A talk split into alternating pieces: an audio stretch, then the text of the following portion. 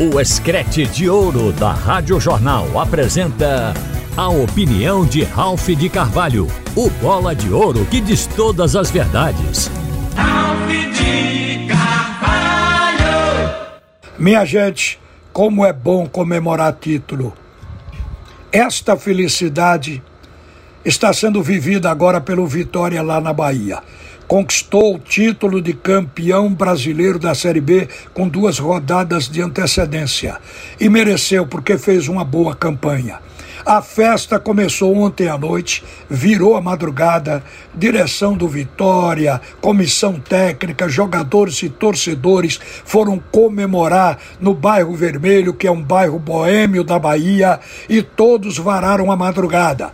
Creio que se tem treino marcado para hoje, jogadores não vão ter condições de treinar. Mas isso é normal. A comemoração pelo título, ela realmente supera tudo. O que eu vejo nisso é que o time do Vitória ele vai cumprir tabela nas duas últimas rodadas. E a gente tinha aqui imaginado que o adversário mais difícil do esporte nesta reta final seria o Vitória, se ele fosse jogar precisando de pontos para poder conquistar o título. Mas o título já está conquistado. O time do Vitória não precisa de mais pontos para isso. Deve entrar em campo com um time misto, ou mesmo que seja o time titular, que o Léo Condé coloque a equipe titular em campo, o Vitória já não vai brigar por pontos como seria caso não tivesse conquistado o título. Então eu acho que isso por si só ajuda o esporte a tirar os três pontos lá da Bahia.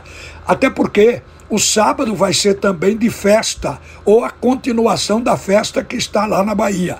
Porque a CBF marcou para sábado, antes do jogo, entregar o troféu de campeão da Série B ao Vitória. Ao mesmo tempo, vai entregar um cheque no valor de 2 milhões e meio. Cheque para quem viesse a levantar o título, então vai para o Vitória. O Vitória também garantiu a sua vaga na terceira fase da Copa do Brasil. Isso é mais dinheiro. Este ano, os times que entraram na terceira fase da Copa do Brasil ganharam entre 5 milhões e 5 milhões e 200. Esse dinheiro pode ser aumentado para o ano que vem, mas já está destinado também ao Vitória da Bahia. A conquista veio acompanhada dessa premiação. E essa parte financeira tem uma importância muito grande, porque é o momento do clube se preparar fazendo o time também para a primeira divisão. Mas acho que o caminho do esporte pode ser facilitado, mas o esporte não pode perder para ele mesmo. Ou seja, ele precisa jogar bem para conquistar esses três pontos e depois esperar no último jogo, a equipe do Sampaio. O jogo com o Sampaio pode ser difícil, mas o jogo é em casa. E o momento, mais do que nunca, leva o esporte a uma decisão por ser a última partida.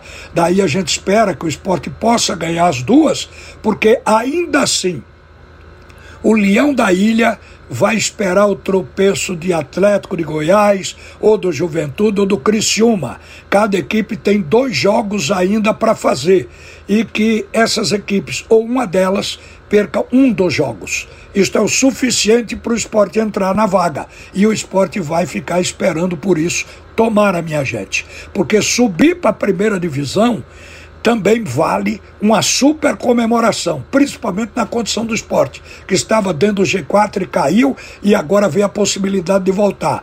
E tem uma coisa: a sorte ajudou o esporte em muitas rodadas. Pode ser que ela ajude agora também.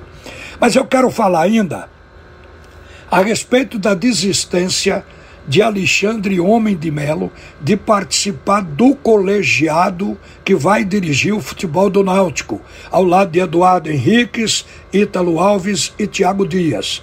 O Alexandre, ele alegou que tinha acertado um plano com Aloysio Xavier, quando ele era ainda candidato, esperava que o Bruno Becker fosse dar seguimento a esse plano, mas o Bruno Becker teria mudado feito um colegiado.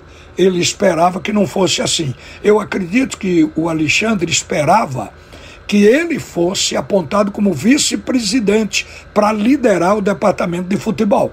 E como tem quatro, ou como serão quatro, ele será apenas um voto, mais um voto. Eu acho que isso não agradou nem empolgou o Alexandre Homem de Melo. Acho que esta é uma das razões pela sua saída. Isso também atua no campo da vaidade. Mas eu aproveito para dizer que o presidente Bruno Becker ele não tem que passar a confiança de se montar um grande time e fazer uma boa campanha em cima dos dirigentes chamados estatutários, porque eles não têm profundo saber sobre futebol. É preciso entregar este papel a um, a um executivo remunerado, bem pago e que seja de fato competente. Daí ele aponta para o clube contratar o treinador e junto com o treinador aí sim eles vão elaborar justamente o plano, o time, contratar os jogadores e os dirigentes vão confirmar ou não, vão ver as possibilidades financeiras ou não. Então, este é o papel do dirigente amador. Então, se Alexandre Homem de Melo se propunha a dirigir o Náutico apontando contratações ou coisas do tipo, o Náutico também iria começar errado. Uma boa tarde, minha gente. Você ouviu a opinião de Ralph de Carvalho, o bola de ouro que diz todas as verdades.